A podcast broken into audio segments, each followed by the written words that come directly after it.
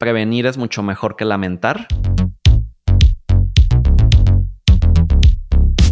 Con la constancia que le pongas a cada episodio, verás buenos resultados en tu salud financiera y en tu bolsillo. Vamos a empezar con la rutina de hoy. Mucha energía. Se dice que más vale prevenir que lamentar.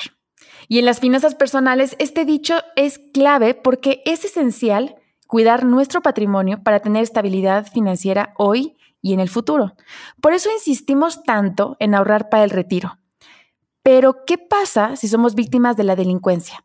Nos roban nuestra cartera con o sin violencia o la perdemos junto con otras pertenencias. ¿Qué debemos hacer para proteger nuestro dinero ante una experiencia así? Yo soy Marian y te doy la bienvenida a un nuevo episodio de Gimnasio Financiero. En este episodio vamos a entrenarnos para saber qué hacer, cómo actuar ante una situación que causa frustración, dolores de cabeza sin duda y preocupación, como es el perder nuestro dinero, nuestro patrimonio, nuestro ahorro ante una situación como esta, que tenga que ver con un robo o un asalto.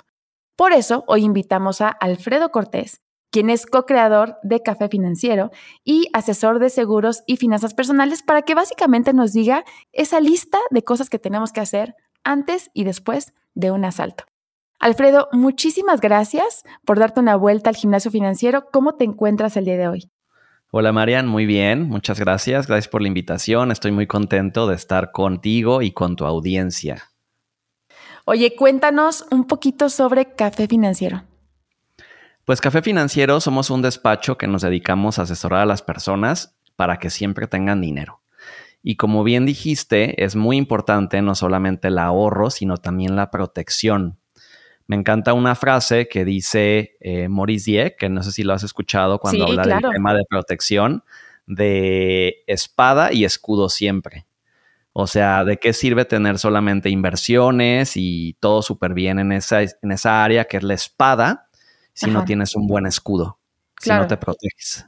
Ajá. No, sí, claro, por eso tantos seguros, ¿no? Que, bueno, tú eres especialista en seguros, ¿no? Y, siempre van a estar este, como parte de la planeación financiera, ¿no? Exacto, y, y el tema de hoy pues me, me, encanta porque parte de la prevención es justo lo que dijiste, ¿no? La seguridad. Correctísimo. Oye, Alfredo, pues mira, te cuento. Eh, recientemente uno de mis grandes amigos sufrió un asalto. De hecho, él fue la inspiración de este episodio. Le robaron el celular, computadora, cartera, hicieron compras con sus tarjetas de crédito hasta toparlas. Vaya, incluso le hicieron compras a meses sin intereses, ¿no? Este, entonces, fuera, fuera del espanto que ya provoca esta situación, debemos entrenarnos a actuar de manera rápida e inteligente para que nuestro patrimonio se afecte lo menos posible. Ya que sucedió algo así, me gustaría hablar justamente de prevención en esta primera etapa, ¿no? Eh, ¿Qué recomendaciones, Alfredo, nos darías para poder implementar previo a un asalto y cuidar nuestro dinero? Fíjate, Marian, digo que lamentable lo que le sucedió a tu amigo y sin embargo, pues como platicábamos antes de grabar, pues vivimos en un país que no estamos exentos de esto, entonces es muy importante la prevención porque pues ya que sucede, todo es más complicado, ¿no? Sí. Entonces yo diría que lo más importante al momento de proteger nuestro dinero, pues número uno es saber dónde lo tenemos, o sea, en qué tipo de cuenta o en qué tipo de banco lo tenemos. Y eso incluye también saber dónde estamos invirtiendo, porque a él le pasó con violencia, pero existe el robo sin violencia llamado estafa financiera. Claro, y las clonaciones, ¿no? Clonaciones de tarjetas. De hecho, si quieren que hablemos de ese episodio, póngalo en los comentarios. Sí, y, y bueno, o sea, para mí sería identificar muy bien dónde está nuestro dinero. Ese sería el punto número uno. Punto número dos, no tenerlo tan a la mano, tan disponible en la tarjeta de débito. Creo que eso es un error gravísimo que cometen muchas, que cometen muchas personas. O sea, tener yo diría lo indispensable para una emergencia que necesites el dinero en el momento, así. Y depende de tu estilo de vida. No es lo mismo una persona que sus gastos mensuales son 20 mil pesos, pues a lo mejor con que tenga 5 mil en su débito. A un empresario, por ejemplo, que necesite tener 50 mil en su débito, ¿no?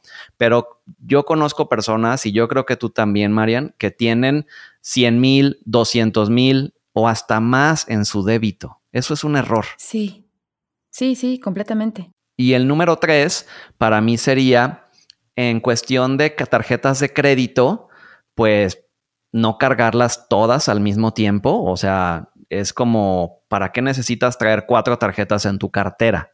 ¿No? Claro. Y número dos, existen ciertas eh, candados que hoy en día ponen las tarjetas. Por ejemplo, si la traes apagada, si la traes prendida, cierto tope a tu crédito. A lo mejor, si en una tarjeta de crédito traes 200 mil pesos de crédito, pues no necesitas a lo mejor cargarla, ¿no?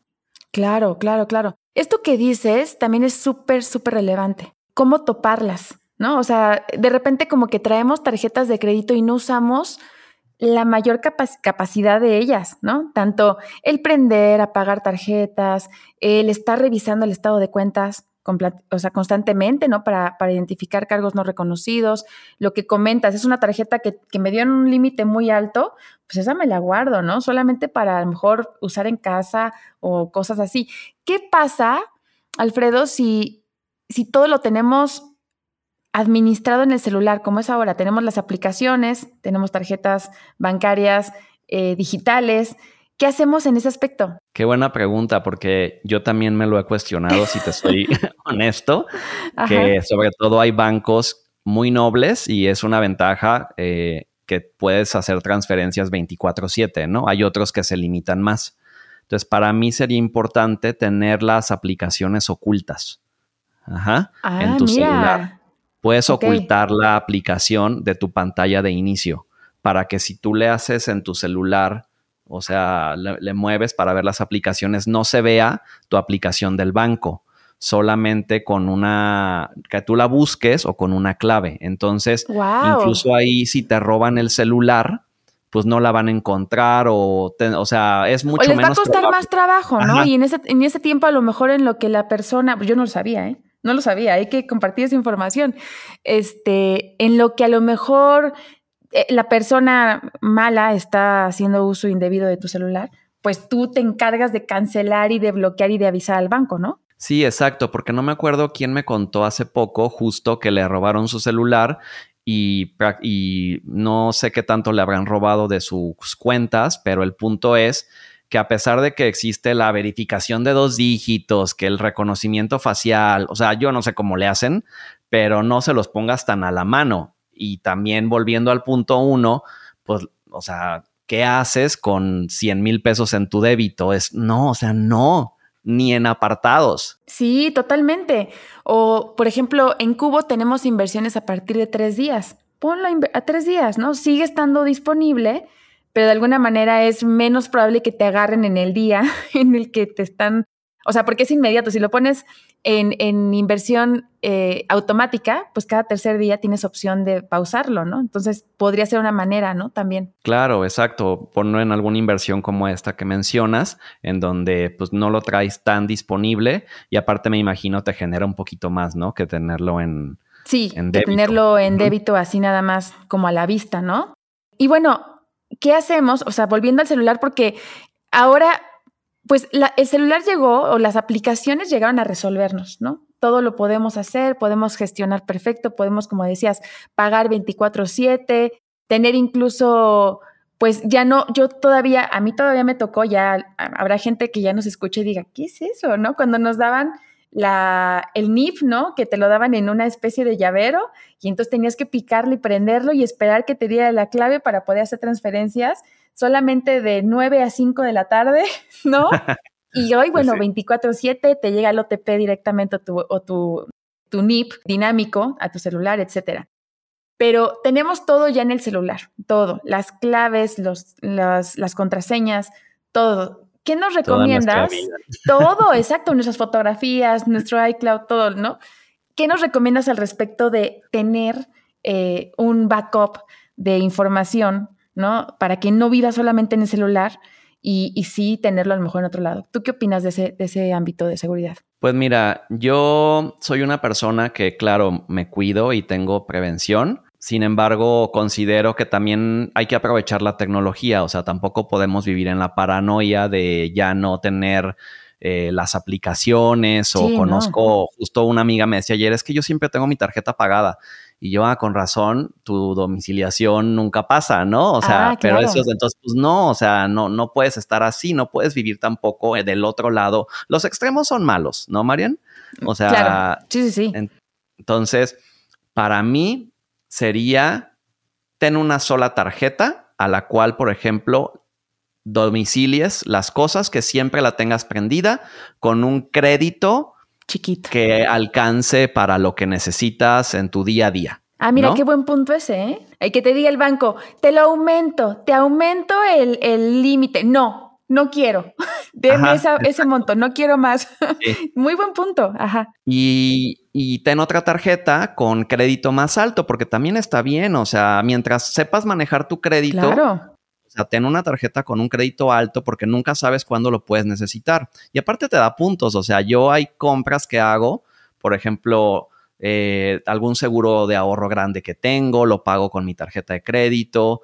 Eh, si voy a estudiar, ahorita justo me metí a un programa en el TEC de Monterrey, entonces voy a pagar con la tarjeta. O sea, esa, pero esa la dejo en mi casa. No, no la traigo conmigo.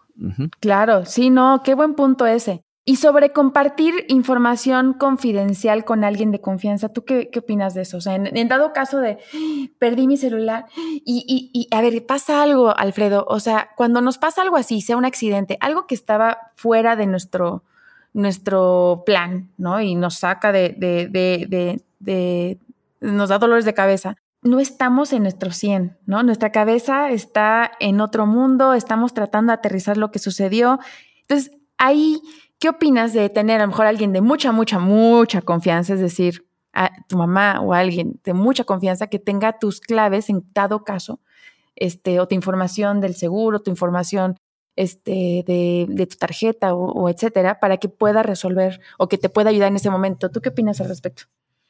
Pues yo creo que sí es muy importante, ¿eh? porque siempre y cuando sea una persona de confianza, pues claro que puedes compartir no sé, como dices, eh, tu número de cuenta bancaria, tu NIP, por ejemplo, también, porque fíjate que tengo un caso de una clienta en Café Financiero que su papá falleció. Ajá. Mm. Y literal, no podían sacar dinero de su cuenta porque no sabían el NIP. Sí. Y te voy a decir algo, la verdad, o sea, los bancos se tardan meses en hacer esos trámites. Entonces el dinero que tenía su papá en la cuenta, ahí estaba, no sé cuánto tiempo se tardaron en sacarlo. O sea, pero un buen rato. Ajá. Sí. Entonces sí es importante tener eso anotado en otro lado, en tu casa. No necesitas tener de que una caja fuerte ahí, porque hasta yo lo tendría casi casi en un cuaderno y tú solo, solo o sea, si tú es un NIP son cuatro dígitos, por ejemplo, ¿no? Claro. Pues lo tienes ahí anotado, solo tú sabes y a lo mejor tu mamá, tu pareja, alguien de confianza va a saber que eso es un NIP. Claro. Sí, no, súper de acuerdo. Ahora, eso es, o sea, todo lo que ya platicamos ahorita es preventivo, ¿no? Vámonos al momento, ¿no? Ahora, ¿qué pasa si ya estamos ahí, ya nos pasó el, el asalto, el robo o la clonación? ¿Qué es lo primero que debemos hacer? Pues como dirían en los sismos, mantener la calma. Yo diría, primero que nada, porque sin calma hacemos tonterías. Correcto, sí. Eh, número dos, sí tenemos que hacer eh, pues las denuncias correspondientes con el banco, con la, sobre todo con la tarjeta, con el banco que, que está sucediendo la, pues la situación, ¿no? O sea, cancelarlas. Hay algunos bancos que tienen la ventaja de que los subcargos, no sé, de 24 horas para atrás, pues ya te los eh, bloquean o te los quitan, ¿no? Em, y pues yo diría, no quedarse nada más como, ay, pues ya se perdió. O sea, es importante hacer esas denuncias, ¿no? Y si es necesario, pues ir a, a, las instituciones, ya por ejemplo la Conducef, o sea, pero eso ya estamos hablando de un punto en el caso de que se compliquen las cosas. Pero de entrada sería hacer las denuncias con las instituciones financieras. Ok, ok. Ahora, pasa algo que también es importante, ¿no? Hay veces que te, te roban tu cartera y ahí viene tu identificación oficial, cosa que es algo que los bancos piden. Ah, claro que, claro que sí, señor Alfredo, pase por acá, lo atendemos, páseme su identificación oficial. No, ¿qué cree? Se fue con la bolsa, ¿no? Entonces, ahí qué pasa, ¿qué tenemos que hacer? O sea, entiendo que hay otras formas de identificarnos, pero este, ahí imagino que presentas el acta de nacimiento, ¿no? Pues este, el pasaporte es un documento oficial, entonces eh, me parece importante tener un el pasaporte vigente. O sea, yo siempre tengo el pasaporte vigente y está en mi casa. Ajá. Porque sí me ha pasado, gracias a Dios, eh, no he sufrido un asalto, pero sí he perdido la INE y la licencia, las dos cosas. Entonces, mi única identificación era mi pasaporte. Y yo les recomendaría a la audiencia que tengan eso vigente, aunque no esté en sus planes salir del país. No, súper bien, súper bien. Para hacer cualquier trámite también, ¿no? Y ahora, esta es una de las preguntas que, nos hacían eh, la, la audiencia. ¿Qué es más fácil recuperar? ¿Los cargos hechos con nuestra, hechos a nuestra tarjeta de débito o a la tarjeta de crédito? Pues mira, en teoría, digo en teoría porque no es una regla, debe ser más fácil a la de crédito, porque no es dinero nuestro. Eh, hay bancos que es muy sencillo o hay tarjetas de crédito como un American Express que pues luego luego te quitan los cargos y hay otros que a lo mejor se tardan un poco más, ¿no? Yo en mi experiencia cuando he tenido cargos no reconocidos, no he tenido tema que me los quiten en lo que hacen la averiguación. Y también si tienes un buen historial, incluso a Marian me ha pasado, que te dicen, por su buen historial, confiamos en usted y quitamos ese cargo. Claro, no han sido cargos fuertes, ¿no? Claro, claro. O sea, lo consideran como un cargo atípico, ¿no? También. Sí. Y en la de débito, pues ahí sí es dinero tuyo. Entonces, sí es complicado. O sea, por eso vuelvo a lo mismo. Yo soy de la idea y, y lo recomiendo ampliamente que la tarjeta de débito no hay que tener mucho dinero ahí. Tengo, tenemos un cliente en Café Financiero que le acababan de pagar su pensión, o sea, su literal, se acaba de pensionar oh el, el, doctor y le robaron, o sea, ahí no fue con violencia ni nada, hablando de estafas, le hablaron por teléfono, lo engatusaron, que, que justo necesitaban tener eh, que necesitaban enviar su dinero a un lugar más seguro. Ajá. Oh my God. Más de un millón de pesos. Híjole. O sea, más de un millón de pesos le sacaron. Y también ahí por eso es muy importante que tu dinero, yo soy de la idea, esas cantidades no las dejes en el banco. O sea, ¿por qué? Porque en el banco, tú vas a un, al banco y el cajero o la cajera sabe tus saldos. Claro. Claro. O sea, sabe, y por eso cuando tú, cuando cae un dinero en tu cuenta, por ejemplo, te depositan un bono, te pagan, vendiste el coche y te pagan ahí, a los al segundo te están llamando para ofrecerte una inversión en el banco. Entonces, ¿cuánta gente tiene acceso a esa, a esa información? La verdad es que es mucha. Entonces, hoy en día existen instituciones financieras donde el dinero está mucho más seguro, mucho más protegido. Por ejemplo, nosotros con la aseguradora con la que, la principal con la que trabajamos, el dinero, nadie sabe, o sea, para que tengan la información, a veces yo les digo a los clientes, es que tu dinero está muy seguro, o sea, de verdad necesitas, por ejemplo, me dicen, oye, y eh, quiero hacer un retiro, ¿se lo puedes transferir a mi mamá? No, no se puede. lo tienes que hacer tú. Lo tienes que hacer tú a una cuenta, a tu nombre, Confi, o sea, todo es, o sea, es y así como esta aseguradora, hay otros lugares, obviamente instituciones reguladas, que tu dinero no lo tengas así como a la vista de todo mundo, la verdad. No, totalmente. Entonces, quería preguntarte, hace rato mencionaste que tú sugieres poner cargos domiciliados a una tarjeta de crédito con un saldo chiquito, ¿no? ¿Qué opinas de poner cargos, o sea, de domiciliar tu tarjeta de débito? Yo no estoy a favor. Yo no, yo no soy de las que ponen la tarjeta de débito ni en Uber, ni en Didi, ni en algo que me estén cargando. Pero tú qué opinas? Yo tampoco eh, tengo débito domiciliado. De pronto hay personas, porque lo, vemos con, con, clientes, que dicen es que yo a crédito no, porque no me sé manejar. O sea, porque les cuesta trabajo.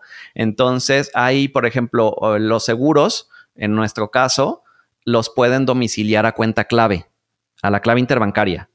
Ok. Ajá. Entonces, pues ahí sí nadie puede, o sea, en lugar de la, de la tarjeta de débito, digo, ahorita ya también cuando nos pasan los datos de la de débito, se encriptan. Entonces ya también se han implementado temas de seguridad, pero por ejemplo, puedes preguntar, oye, ¿y sirve si te paso la clave interbancaria, la de 18 dígitos, en lugar del número de la tarjeta de débito? Porque hay personas que, que dicen, el famoso quítame lo que me lo gasto, que te quiten tu ahorro de la tarjeta entonces te la quitan de la de débito y así ya como de la de, la de débito, de la de nómina, pero puedes dar tu clave interbancaria y pues ya no, ya no diste el número de la tarjeta. Claro, claro, claro. Entonces de esa manera a lo mejor sí, estás protegiéndote ante posibles compras, ¿no? Exacto, sí, ante una posible clonación o clonación. compra. Ok, ok, ok. Ahora, volviendo al tema, ¿no? Que nos, nos clavamos en las tarjetas, pero esto está, está siendo súper interesante. Volviendo al tema, hablamos con los bancos, ¿no? Y, bueno, en el caso de, mi amigo, regresando a la historia, pues le pusieron muchos peros. A pesar de que él llevó y dijo, oigan, aquí está MP, o sea, de verdad fue un asalto y tal, pues entiendo que hay límites en la cantidad que te puede regresar un banco. Entiendo que hay procesos en donde obviamente es más fácil que, te respondan cuando quieres una tarjeta de crédito que cuando quieres resolver un, tema de un cargo, ¿no? Eso que ni qué, ¿no? Entonces, ¿qué pasa? ¿Qué, ¿Qué, hacemos si los bancos de plano no toman el caso con seriedad? Si no están dando largas, si no hay una forma pues correcta de conectar con ellos? Ay, qué buena pregunta, porque sí, o sea, es a veces puede ser un martirio, ¿no? Y aparte, primero te contesta Juan y luego María y luego Y tienes que contar tu caso a cada uno de ellos, ¿no? Y es de, terror. Mira, eh, lo siguiente es Conducef, tal cual. Conducef es la, pues vamos a decir, la institución que se encarga de pues regular todas las quejas, ¿no? Al, que podemos tener como usuarios en el sistema financiero mexicano. Entonces es levantar la denuncia ante Conducef.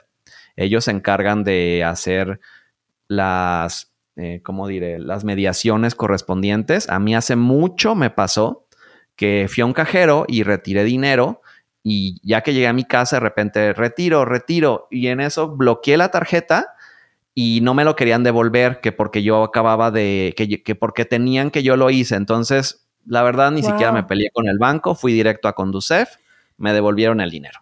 Ok, ok, ok, ok. eso es lo que sigue. En el caso de mi cliente que te contaba, de que, les contaba sobre el millón de pesos que le quitaron, sí. él lo que tuvo que hacer fue meter a un abogado, eh, porque ahí sí, digamos que él voluntariamente en la llamada telefónica dio datos, accedió, ¿no? Entonces el banco alegaba eso. Sin embargo, eh, lo que se alegó sin saber mucho, sin saber tanto los detalles, fue, pues, ¿cómo sabías tú que yo tenía ese dinero? Claro, eso es cierto. Allí hubo, o sea, un tema de, protección de datos, ¿no? De información. Exactamente, o sea, ahí, ahí había una colusión, o sea, estaban coludidos. Alguien, no digo o sea, no puedo decir el banco, no, pues algún, algún colaborador del banco, colaborador, o sea, alguien estaba ahí, ahí desde... ¿Qué ha pasado? ¿Qué ha pasado? ¿No? No sé, en, por ejemplo, en Ciudad de México, pero aquí en Guadalajara, que es donde yo resido, existen los famosos robos conejeros, eh, o sea, que vas al banco, van va las personas al banco y pues retiran cantidades a veces para pagar la nómina y saliendo, ay, dame el dinero, ¿cómo supiste que retiré X cantidad, no? Claro. Claro, claro, hay información. ¿Y luego qué pasó con tu cliente? ah, pues fíjate que sí se logró ganar el caso. Fue, fue tardado porque eso sucedió en septiembre del año pasado.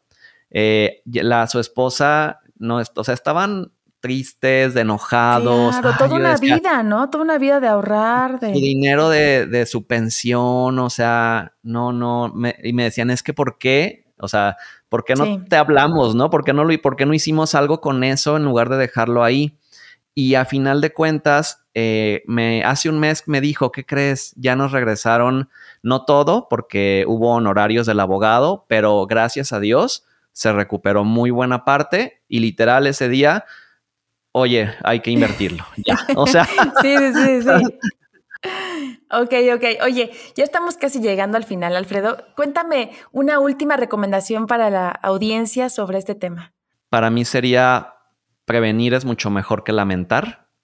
En México no estamos tan acostumbrados a la prevención, Marian. O sea, somos una sociedad más reactiva, lamentablemente. Reaccionamos ya cuando es a veces muy tarde, en todos los sentidos. Lo dijiste al inicio del, del capítulo, ¿no? O sea, el tema del retiro. Ya que tengo 60 años, ay, ahora sí quiero planear mi retiro. Ya que me enfermé, ay, ahora sí quiero contratar mi seguro de gastos médicos. Ya que choqué, ustedes lo dijeron apenas en un episodio, ¿no? Ya que choqué, ahora quiero contratar. Ajá. Mm, o sea, ya que me robaron, ahora sí, no, prevención, prevención, prevención es importante. La prevención salva vidas. Prevención. No, correctísimo. Ya te me adelantaste, pero bueno, ¿dirías que ese es tu mantra financiero para el día de hoy? Sí, ese es mi mantra financiero. Yo dedico tiempo a la prevención porque es importante dedicar tiempo a la prevención. No, es que estoy súper ocupado, no tengo tiempo, nunca tengo tiempo de, de revisar mis finanzas, mis cuentas, hasta que pasa algo. Claro. Entonces, no. No, Claro, no, súper de acuerdo contigo. Y, también decir que, pues nos cuesta trabajo, ¿no? Ganar dinero, trabajar, este, los dolores de espalda, estar tanto tiempo en la computadora, o sea, tiene muchas implicaciones, hay mucho sacrificio e incluso emociones, ¿no? Por ejemplo, trabajar en esto también es algo muy, muy padre. Eh, pero vaya, que te ganes el dinero, ¿no? Entonces hay que responsabilizarnos y pues darle ese debido cuidado, ¿no? Como en este caso, ¿no? Tomar, tomar acciones preventivas. Oye, pues cuéntanos ya para, para cerrar, em, ¿dónde sabemos más sobre Café de Finanzas? ¿Qué anuncios nos traes? Pues nosotros también tenemos un podcast. Eh, sí, muy bueno. gracias, sí, y justo pues hemos la segunda colaboración que hacemos con, con ustedes, María. muchas gracias. Sí, que no sea la única. Las no, únicas. no, no, también vamos a invitar a Café Financieros. El podcast se llama Café Financiero, lo pueden encontrar en Spotify, nos pueden seguir en Instagram como Café Financiero MX o en Facebook también. Y nosotros pues nos encanta asesorar a las personas, como les decía al inicio, para que siempre tengan dinero. Y no solo hoy, sino también en mañana y en 25 años. Sí, buenísimo. Y se especializan también en, inversión en bolsa, ¿no? Y en, y en seguro. Pues a ver si luego hablamos de eso. Sí, sí, eh, yo me encargo justo de la parte de seguros, de la parte de, de cero riesgo, riesgo bajo, o sea, y mi hermano se encarga de la parte de bolsa de valores. Buenísimo, pues a ver si luego hacemos algo más. Seguramente sí. Encantados. Pues, sí. Alfredo, muchísimas gracias por la visita de hoy, por el entrenamiento que nos regalaste. Y eh, eso es todo por hoy. Terminamos. Recuerda unirte a nuestra conversación a través del grupo de Facebook Gimnasio Financiero Podcast. Si te gustó la rutina de hoy, déjanos un comentario en Spotify y muy importante, compártela para que más personas sepan qué hacer para cuidar su patrimonio. Yo soy Marian, terminamos el entrenamiento de hoy. Llegamos al final del entrenamiento de hoy. Repite esta rutina para mejorar tus resultados. Para ser miembro del gimnasio, suscríbete ahora. Si quieres más intensidad, regístrate a nuestra comunidad de entrenamiento en Facebook, gimnasio.financiero podcast. Y si quieres tener membresía VIP y comenzar a invertir con mejores rendimientos, súmate a nuestro grupo de inversión, gimnasio.financiero podcast. Pide tu pase de acceso en recepción con gimnasio.cubofinanciero.com.